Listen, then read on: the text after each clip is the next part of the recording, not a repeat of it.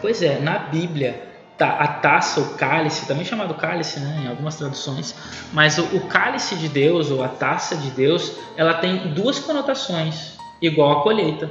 Falei da colheita que tem um lado positivo e um lado negativo. Essa é, também já falei isso em outras vezes, mencionei sobre essa, esses, é, como é que é, esses paradigmas, né? Os, os opostos, né? Então Deus usa muito isso, uma coisa é e pode não ser. E aqui nós temos uma colheita boa, uma colheita negativa, né? Então a parte boa da colheita, que são os fiéis, a parte negativa, que são os infiéis, a, é a destruição deles. E agora a gente tem a taça. O próprio salmista, lá, Salmo 23, muito famoso. Meu cálice transborda. Então a taça tem a ver com bênção. A taça cheia de suco de uva, né, cheia de vinho, a taça tem a ver com bênção, tem a ver com alegria, tem a ver com abundância. Em vários momentos das Escrituras isso aparece. Mas em compensação também, a taça de Deus também é um símbolo da, do julgamento. E a maior parte das vezes que na, nas Escrituras hebraicas aparece a questão da taça, ela está vinculada com o julgamento. Está vinculado com a ideia do, do juízo. Então existe um julgamento. E, a, e aí que está a pergunta, né? Qual é a origem dessa taça? Onde é que surgiu isso aí? Aí tem uma conexão interessante que a gente pode fazer aqui. E essa conexão aparece em número 5, versos 11 a 31. A gente não vai ler, mas se vocês quiserem pegar aí, o que, que fala lá em números 5, versos 11 a 31? É, em hebraico a gente chama isso de lei de Sotá. Sotá é até um tratado do Talmud, né? E o que, que é esse sotá, essa lei? É assim, quando uma mulher ela era suspeita de adultério, lembra a mulher, símbolo da, do povo de Deus e tal. Então, adultério, relacionamento com Deus. Então, quando uma mulher era suspeita de adultério, então existia uma, uma aí, né, fala, inclusive em números fala, é, uma bebida que, ele, que, era, que era feita, e aí essa mulher bebia. Se ela fosse culpada de adultério, essa bebida, por meio de uma manifestação divina, iria prejudicá-la, né? Fazer, ia ser venenoso para ela, ia danificá-la de alguma forma, se não me engano, é, o ventre dela né, iria tufar ali, né? E caso ela não fosse culpada, então ela, não ia acontecer nada. Não ia acontecer nada com ela. E é daí então, ou seja, ela bebia isso através de uma taça, uma taça que ela bebia tal, não tem a ver com vinho aqui, não tem a ver com suco de uva, nada com uva, mas é a questão da taça, é a origem da taça. Né? José também tinha uma taça que envolve a questão do destino. Jeremias também fala de uma taça de Deus e também tem a ver com o destino das nações. Então aqui também tem uma taça que tem a ver com o destino da mulher, se ela vai ser estéril para sempre, esterilizada para sempre, né? ou se ela né, vai sair ilesa por causa do adultério, do relacionamento aqui. E isso é uma grande imagem em relação ao que está sendo descrito aqui em capítulo 16. A imagem das taças de Deus representa a sua ira, no caso, o, o cálice da ira de Deus, os que se rebelam contra ele né, são culpados e recebem então da sua ira. E, e, a taça então não é um instrumento para determinar quem é o culpado ou inocente, mas é um símbolo do juízo universal de Deus contra o, o pecador, contra os pecados, né? contra os pecadores. Esse é o contra o culpado, em outras palavras. Esse é o detalhe aqui. E assim também, né, é, diz a história né, que se acaso a mulher fosse culpada, se caso a mulher fosse culpada e ela não quisesse tomar a bebida aí de números, ela poderia confessar o pecado e não beberia a taça e ela seria perdoada. Hum, interessante. O Talmud fala isso. Mas, se ela não confessasse pecado e, quem sabe, fosse culpada e ela bebesse, ela então sofria a punição divina. E se ela não, se ela foi apenas suspeita e não e não tinha feito nada, ela simplesmente tomava e não acontecia nada com ela. Então, o que, que isso é importante agora para nós? É que nós podemos não ter que tomar essas taças aí. São sete taças que serão derramadas.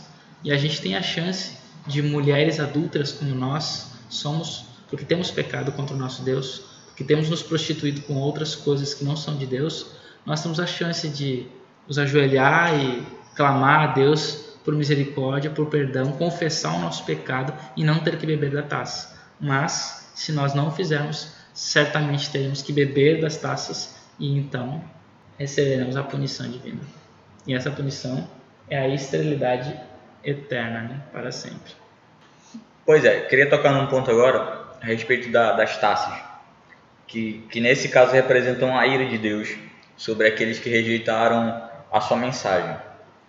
É, muita gente acha, acha, essa mensagem muito dura porque é, Deus é um Deus de amor, um Deus de misericórdia, um Deus de perdão, e nesse momento aqui ele está agindo com, com muita crueldade, com muita, com muita raiva, assim. Mas a gente tem que lembrar que Deus não é como se fosse um ser humano, né? Essa mensagem de misericórdia também é acompanhada com a mensagem de juízo, que é, que é essa dicotomia do Apocalipse, desde o capítulo 1 até o seu, a sua finalização. Né? E eu queria que, que vocês comentassem um pouco sobre essa, essa questão das sete taças como castigos severos de Deus sobre aqueles que rejeitaram o seu chamado. Não seria porque eu penso assim, é, a gente sempre leva essa mensagem para ah, a igreja. Quem faz parte da, da, do povo de Deus, da igreja de Deus, não sofre. Quem e a gente relativiza muito isso, cara. Ah, que tem que tem que ir para tem que estar tá na igreja, tem que fazer isso, tem que fazer aquilo. Quem não quem não estiver fazendo isso vai ser castigado por esses flagelos. Eu queria que vocês comentassem um pouco sobre isso. Bom, acho que só a única contribuição, eu acho minha minha parte, é que Deus criou um mundo para ser perfeito, né? Para ser conforme aquilo que ele planejou, conforme o propósito que ele estipulou. Mas aí nós interferimos através de Rassatan, né, também com a mensagem dele, nós interferimos e destruímos a não somente o nosso próprio planeta, a nossa própria história, mas também nós destruímos, nós interferimos na história universal de toda a criação os outros mundos, outros universos, outras coisas que estão além da nossa capacidade de, de hipotetização praticamente. E aí então, é, e a gente está atrapalhando essa coisas que Deus ainda pode fazer, né, coisas que Deus, quem sabe, tinha planejado para depois. Nós estamos atrapalhando esse processo porque Ele teve que pausar para dar atenção a nós aqui e, e tentar nos livrar do, da situação que a gente nós mesmos é, criamos. E como ele vai fazer isso? Bom, ele faz isso através da única forma que existe, é eliminar esse problema, eliminar o mal. Então, embora a gente tenha, nós tenhamos falado, a gente tem ciência de, de que existe um Deus amoroso, bondoso, que morreu por nós, que nos salvou, tudo isso é verdadeiro e é importante para nós e, envolve a nossa salvação, mas a gente também tem que, tem que é, cair na real que esse Deus não vai é, coabitar, né, coexistir, é, coadunar com o pecado para sempre. O pecado tem que ser eliminado. É, Deus ainda tem outras obras para serem realizadas, ele ainda tem outros planos. Ele não é alguém que está limitado simplesmente ao nosso universo, à nossa história. Ele vai então para dar continuidade nesse processo de, cria, de criação, ele precisa interferir na nossa história aqui e dar um fim a ela, através, né, voltar à eternidade e, e tirar, é, acabar com essa brecha aí que, que de, de, de, intrusão aí que nós, que nós impusemos, né? Como? Acabando com o pecado, simplesmente assim. Ele vai eliminar o pecado. E a eliminação do pecado não é simplesmente eliminar o agente do pecado, isto é, a gente já viu, Apocalipse 12, Hassatan, Samael. Não é, não é apenas isso, e todos os seus anjos. O agente do pecado também são todos aqueles, ou envolvem todos aqueles que aderem à mensagem de Satanás. E isso somos nós. Nós, quando não aceitamos a palavra de Deus, nós, quando não é, adoramos a Deus e principalmente nós quando não estudamos a palavra de Deus. Porque não basta simplesmente eu ler a Bíblia, mas eu não estudá-la. Esse é o grande detalhe aí da, do, da Babilônia. A Babilônia ela advoga ser Deus. Ela executa sinais como são os sinais de Deus. Ela quem é semelhante à besta? Ela faz coisas como Deus faz. Então, e as pessoas vão estar adorando um falso Deus, mas achando que é esse Deus aqui da Bíblia que a gente está lendo aqui. Mas não é. É disfarçado. É um Deus disfarçado. E, quem, e aí, como, como foi apresentado para o João. Mas por que, que se faz isso? Por que, que as igrejas então fazem isso? Porque elas são guiadas e movidas por Satanás. Esses são os fantoches dele no mundo para exatamente perverter e enganar o, os descendentes da mulher. Aqueles que guardam os mandamentos, têm o testemunho de Yeshua, são aqueles que permanecem. Os demais, os que não guardam os mandamentos, que não têm o testemunho de Yeshua, esses então irão se perder. E por que, que eles não têm o testemunho de Yeshua? Por que, que eles não guardam os mandamentos? Simplesmente porque eles vão na onda de todo mundo. Eles não estudam, eles não, eles não pesquisam, eles não vão, eles não buscam por si mesmos. Eles, na verdade, simplesmente ouvem as vozes do mundo e eles seguem as vãs doutrinas, como Paulo fala. Bem, eu, é, o meu comentário, na verdade, é uma referência. É uma referência ao capítulo 17, ao capítulo 18 do livro Eventos Finais, que fala a respeito do, do que vai acontecer com os ímpios nas sete últimas pragas e do que vai acontecer com os justos nas sete últimas pragas. É, como a gente tem falado desde sempre, o Apocalipse, na verdade, é um livro. É, é um, é o quinto evangelho, inclusive, isso é uma proposta do, do Ranko Stefanovic. É, é, uma, é como uma ruptura de paradigma, né?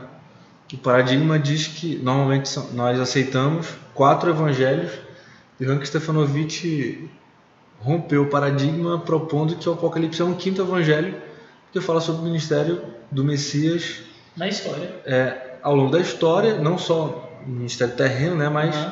ao longo de, da história da humanidade, especialmente do ministério celeste. Legal. Interessante. E aí a, a ideia do Apocalipse, na verdade, não é fazer medo para nós, né? Sim, não. O Apocalipse é para nos dar esperança, revelar aquilo que nós, aquilo que não é, é óbvio para nós e não é tão evidente. Uhum. Então, tu, antes de tu terminar, é porque tu, tu falou, eu lembrei de uma referência de, de Daniel 12, porque lá em Daniel 12 ele fala que vai naquele tempo se levantará Miguel e deixa eu ler aqui melhor, tá aqui. Quando esse tempo chegar, Miguel, grande príncipe, defensor do seu povo, se levantará. Esse será um tempo de aflição sem paralelo entre o momento em que eles se tornaram nação até esse momento. E nesse tempo seu povo será libertado, todos os que tiverem o seu nome escrito no livro da vida. O que está falando, quando o juízo na Bíblia, não tem a ver com medo, mas tem a ver com esperança, porque quando vem o juízo, Deus ele sempre ele vem para vindicar o seu povo, ele vem para defender o seu povo destruir aquele que oprime ele. É que está diretamente associado com a primeira mensagem angélica, né? Você tem meia Deus, dá glória porque é chegado o seu juízo. Por que, que a gente teme a Deus da glória? Porque veio o juízo. Vai vir a salvação. E por causa do juízo a gente sabe que vem Tanto a salvação. É que e Yom Kippur, o dia da expiação, ele é visto como o dia do perdão. E geralmente a gente, ah, é o dia do julgamento. E julgamento para nós tem uma conotação negativa de, ah, é algo ruim, algo que vai que vai, vai dar mal. É ruim para quem é é o real. é. o pecador. Né? É, exatamente. É. Mas na verdade o dia da expiação, e a gente já mencionou isso aqui, qual é o livro que está conectado com o dia da expiação, a festa? O livro de Jonas. E o Jonas é um, é um livro que fala sobre o perdão a todos. Pois é, Deus vem assim, ó, eu vou trazer o juízo, mas eu quero que vocês sejam salvos. Eu vim é. trazer o perdão para uhum. vocês. Uhum. Essa é, é a questão do julgamento final ali, que é, que é o fechamento do julgamento, é, que é o, o lagar ali de Deus, né, as taças aí que é a punição, ela é na verdade um mal necessário. Né? É, seria, não sei se vocês concordam comigo, né, mas seria praticamente na, da parte de Deus, né, é um mal necessário, porque se eu não fizer isso, o mal vai perpetuar, o mal vai continuar, e vocês querem, sendo vocês justos, tudo que vocês sofreram, sofrem ainda, né? Vocês querem que isso continue por muito tempo? Não, ninguém quer. Então, é o que tem que ser feito. Portanto, o livro de Apocalipse, ele, ele de fato ele vem para nos trazer a esperança de que ainda há tempo para nós, né? do que, que vai acontecer e do amor de Deus. Isso é, ou seja, em outras palavras, é uma revelação do amor de Deus, que ele está preocupado com a nossa salvação. Por isso, ele nos revela suas ações Veja que coisa mais fantástica. o grande Deus do universo, o Criador de todas as coisas, ele tem que revelar a nós, tem que nos informar sobre o que ele vai fazer a fim de nos salvar. Então, a minha referência é está associada a, a frontalmente, a, frontalmente não está ladeada do, do que o, o Roche William está comentando agora, é que é, existe uma existem consequências das sete últimas pragas para os ímpios no capítulo 17 do livro Eventos Finais. É uma descrição riquíssima e existe uma descrição do que vai acontecer com os justos no capítulo 18. Então, é, eu não acho que não seria interessante para nós falarmos aqui sobre o que vai acontecer com os ímpios, mas é porque é muito mais esperançoso a gente entender o que vai acontecer com os justos. Né? Hum. Então, eu vou, só, eu vou ler só uma frase que diz assim, ó, é, na página 218, diz assim: O grande tempo de angústia começa depois da terminação do tempo da graça quando Cristo cessar a sua obra como mediador em prol do homem, então começará este tempo de angústia. Ter-se-á então decidido o caso de toda a alma, e não haverá sangue expiatório para purificar é, do pecado. Ao deixar Jesus sua posição como intercessor do homem junto a Deus, fez-se o solene anúncio: quem é injusto, faça injustiça ainda e quem está sujo, suje-se ainda. E quem é justo, faça justiça ainda. E quem é santo, seja santificado ainda. Isso está em Apocalipse 22, 11. Então, o espírito repressor de Deus é retirado da terra. Bom, eu, eu penso que é, a gente tem muito mais motivos para ficar é, alegre e ansioso pelo que vai acontecer, mas não ansioso como preocupação, né? Uhum é ansioso para que aconteça de fato, porque são eventos maravilhosos e prenunciam uma felicidade que é eterna. E fora, assim, a gente às vezes não, não dá, não sei se dá bola, mas, mas olha, por que, que a gente quer ir para o céu? Por que, que nós queremos, né, estar lá? Qual é a nossa motivação? E se a gente não tiver uma motivação, então a gente vai ficar vivendo a vida aqui numa boa, do jeito que a gente acha que é verdadeiro, que está correto. É, que nem eu já vi várias pessoas né, da minha própria família mencionando, né? Ah, eu não mato ninguém, eu não roubo, eu não, não faço mal para ninguém. Então, o que, que o sábado tem a ver com isso? O que, que a alimentação tem a ver com isso? Só não matar, não roubar já está suficiente. Essa é a, a, mentalidade. Mas tu vê, é, é, o céu é o lugar daqueles que querem estar ao lado de Deus. O céu é, aquele, é o lugar daqueles que querem ser úteis às outras nações não caídas, porque tu leste aí Ellen White, né, ela fala que nós seremos o testemunho eterno do que a gente passou aqui e do que Yeshua fez por nós, sendo que ele também né, permanecerá com as marcas como uma prova eterna. Então a gente vai ser útil ao um testemunho eterno às nações do, dos outros mundos, outros planetas entre os, os temas que serão estudados durante esse período celestial, com os salvos, será o, o amor de Deus, né? Como é que, que esse mistério da, do plano da redenção também vai ser um tema que vai ser infinito, né? Porque o próprio Deus é, é infinito. Outra coisa, é, nós temos que querer ir para o céu porque quanta coisa que nós sabemos e nós não sabemos nada. Porque quanta coisa há para se saber somente aqui da nossa terra. Imagina as coisas que estão além daqui da terra. Então nós temos que querer ir para o céu porque a gente vai ter essa oportunidade. Uma vez eu vi o Neil deGrasse Tyson, aí ele falando sobre assim os buracos negros. E aí ele falando que, que, é um mistério, o que, que há lá, o que, que acontece se alguém entrasse lá. Claro, pode ser totalmente é, é, desintegrado, mas existe um buraco de minhoca, dá para algum outro lugar? Aí ele falou né, da possibilidade de, de viagem no tempo, coisas que a ciência apenas especula, mas ela não tem uma definição. E ele fala assim, ó, né, numa dessa, desses vídeos, aí ele diz assim, talvez quando a gente conseguir descobrir isso, daqui a uns 5 mil anos. E só que talvez nunca chegaremos porque a, a, o sol e muitas coisas que estão para acontecer vão nos destruir tudo de novo. O sol vai se desintegrar, desintegrar ou vai, vai acabar com tudo e aí vai acabar a vida aqui. Então talvez a gente nunca vai chegar nisso. Então essa é a esperança para esse tipo de pessoa. É alguém que quer saber, mas que não tem esperança nenhuma. Se nós quisermos saber o que há no buraco negro, é possível viajar por entre é, buracos de minhoca, entre portais, é, espaço-tempo, alguma coisa assim? O que há nas estrelas, nos, nas constelações? Bom, para nós não é necessário 5 mil anos ou esperar que a, que a nossa humanidade chegue, encontre uma resposta. Basta nós nos mantermos firmes a, de, a, a fiéis a Deus e isso será possível na eternidade. Então, esse é um dos motivos também, entre outros, que deve estar no nosso coração, nos motive a alcançar o nosso objetivo, né? de estar de ser selado, né? de ser salvo. Pelo menos eu quero, né? é, queria saber de vocês dois sobre a batalha do Armagedon, para finalizar aqui o nosso podcast, que é o, tema, que é um dos temas do capítulo 16 de Apocalipse, e depois queria que vocês comentassem um pouco sobre o sétimo anjo quando derrama a sétima taça.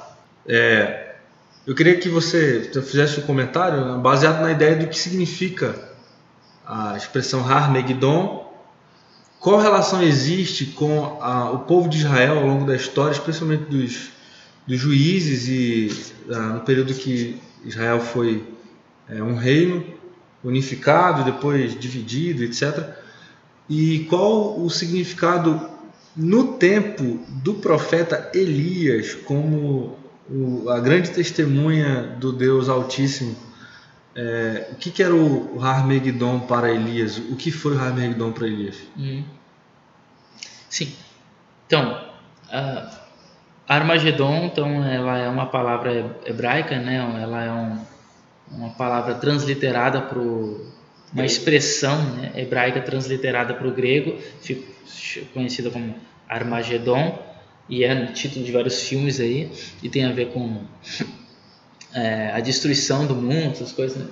É, mas na verdade, o que é Armagedon em hebraico? Har significa monte, é, hum, Magedon aí, né, que seria Megidon, significa Megiddo, a cidade de Megiddo, e não existe uma montanha, montanha de Megiddo, não, não, existe isso nas escrituras, nunca é mencionado. A única vez que é mencionado aqui em Apocalipse mesmo, Apocalipse né, é 16 verso 16. Mas o que, que ela representa? O que, que se acredita que representa na verdade?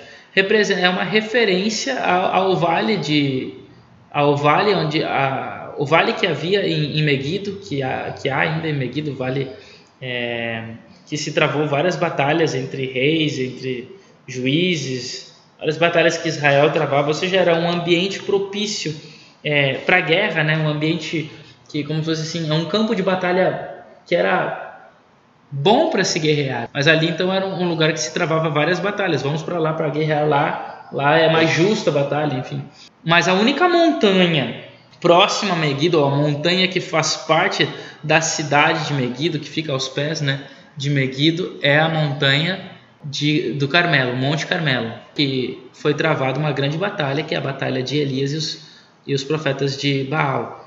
Então, o, a menção de, de Harmagedon aqui, de Harmegiddon, eh, em si se refere à batalha para se definir quem é o verdadeiro Deus, a verdadeira adoração.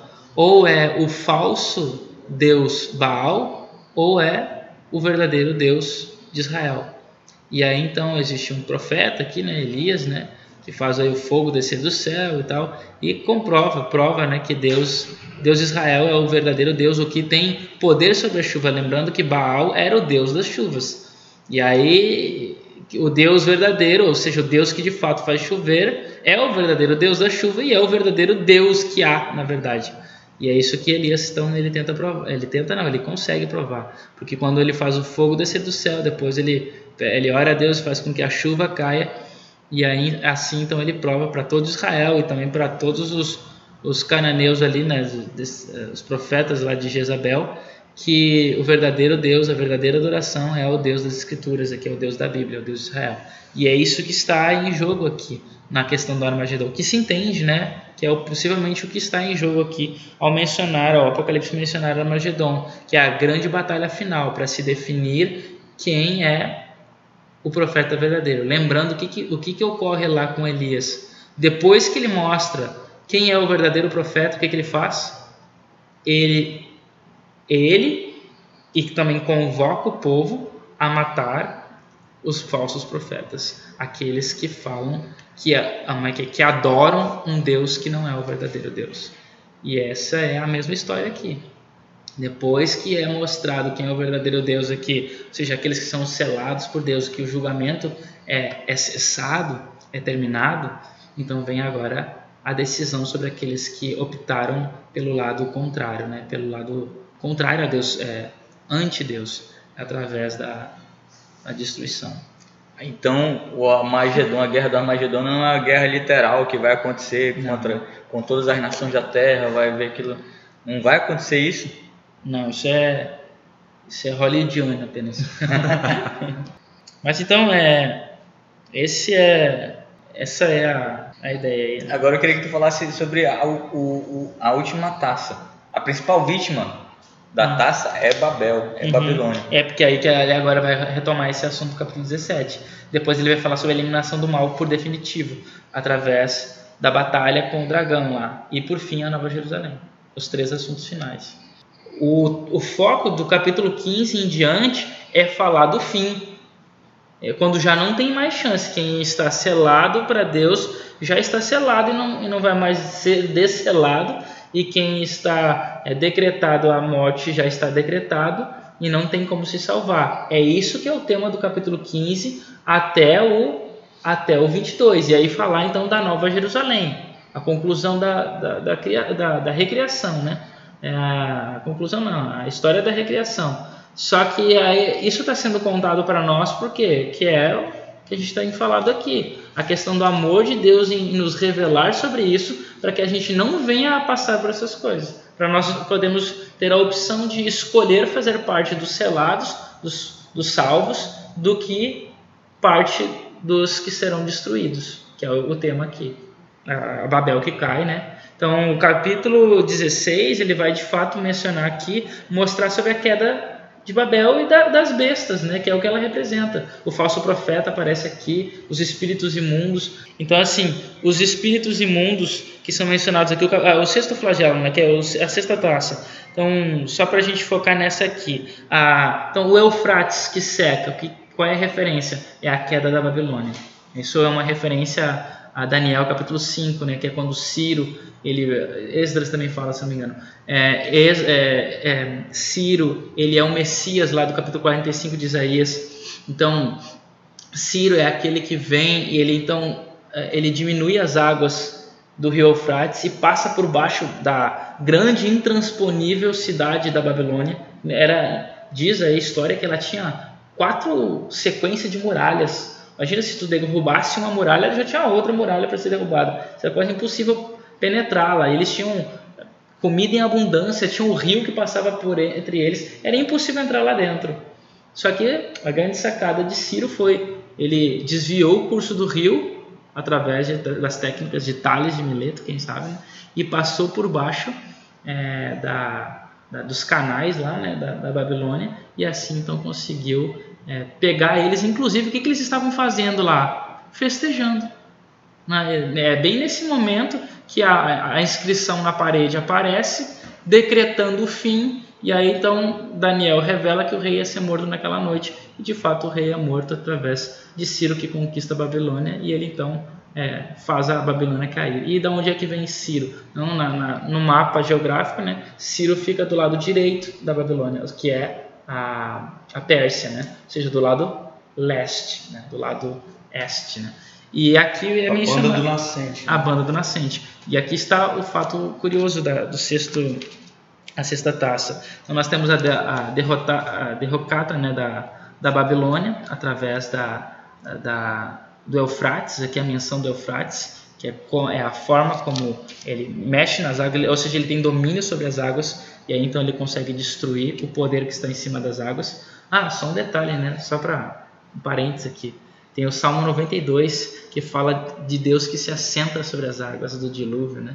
Então, aquele que tem poder sobre as águas, Yeshua, ele dominou as águas porque ele tem poder sobre as águas. E aqui a gente tem Babilônia que está em cima das águas, como, se, como sendo igual a Deus, né? Tendo, Sim, querendo ter... Apocalipse, Deus, o trono de Deus está em cima das águas. Está em cima das águas. E agora, então, o verdadeiro é, Deus, né? o verdadeiro é ser que tem autoridade sobre as águas, é aquele então que mexe nas águas e aí faz então a Babilônia cair. Claro que né, Ciro aqui como símbolo desse Messias. Mais um detalhe importante ou interessante, que dentro da liturgia judaica, dentro da liturgia não, dentro da sequência hebraica, não vou dizer nem judaica, mas hebraica, dos livros do, do Tanar, das escrituras hebraicas, ele começa em Gênesis e termina em Segunda Crônicas e não em, em Malaquias. Essa é a divisão mais antiga, conforme era até da época de Yeshua.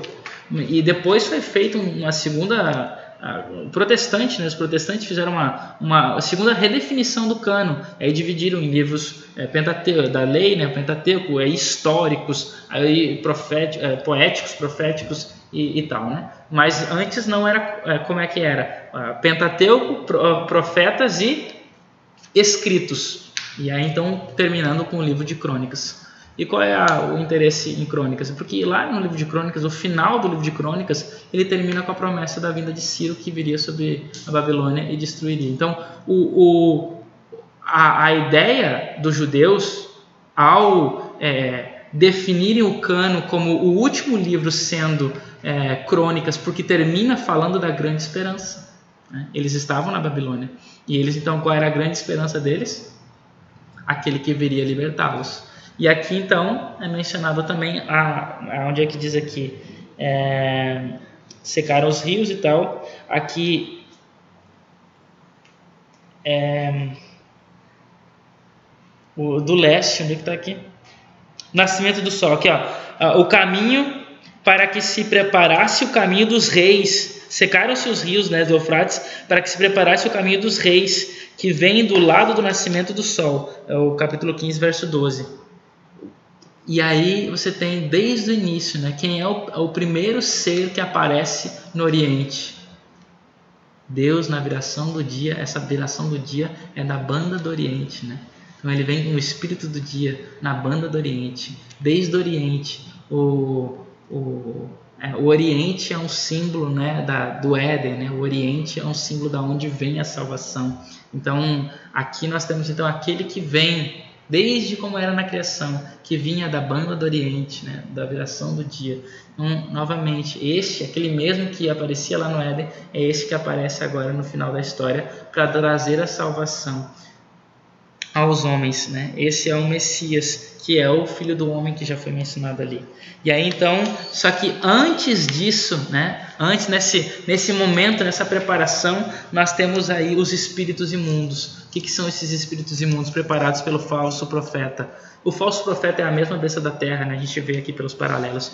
Ele vai fazer com que as pessoas é, é, acreditem é, que mesmo que a Babilônia está, ela está caindo, ela está em queda, mas ainda assim, agora o falso profeta lança os seus espíritos imundos, que é, é como Hans, né, para lembrar lá os magos, os magos do Egito, que também enganaram o faraó, ah, mostrando para ele, olha, é, nós também conseguimos reproduzir aqui as águas, conseguimos reproduzir as rãs aqui, é, é até, um, até o limite onde eles conseguem imitar. Depois disso, olha, agora a partir de agora, é, não, isso aí é o dedo de Deus, é o que os falsos profetas lá de, do Êxodo eles falam, né? Então, novamente aqui de novo, eles vão enganar, vai haver falsos profetas, é um falso profeta aqui que traz aí os espíritos imundos, a, a besta da terra, que produz espíritos imundos, que significa que vai tentar enganar as pessoas com prodígios, ou quem sabe, né, aqui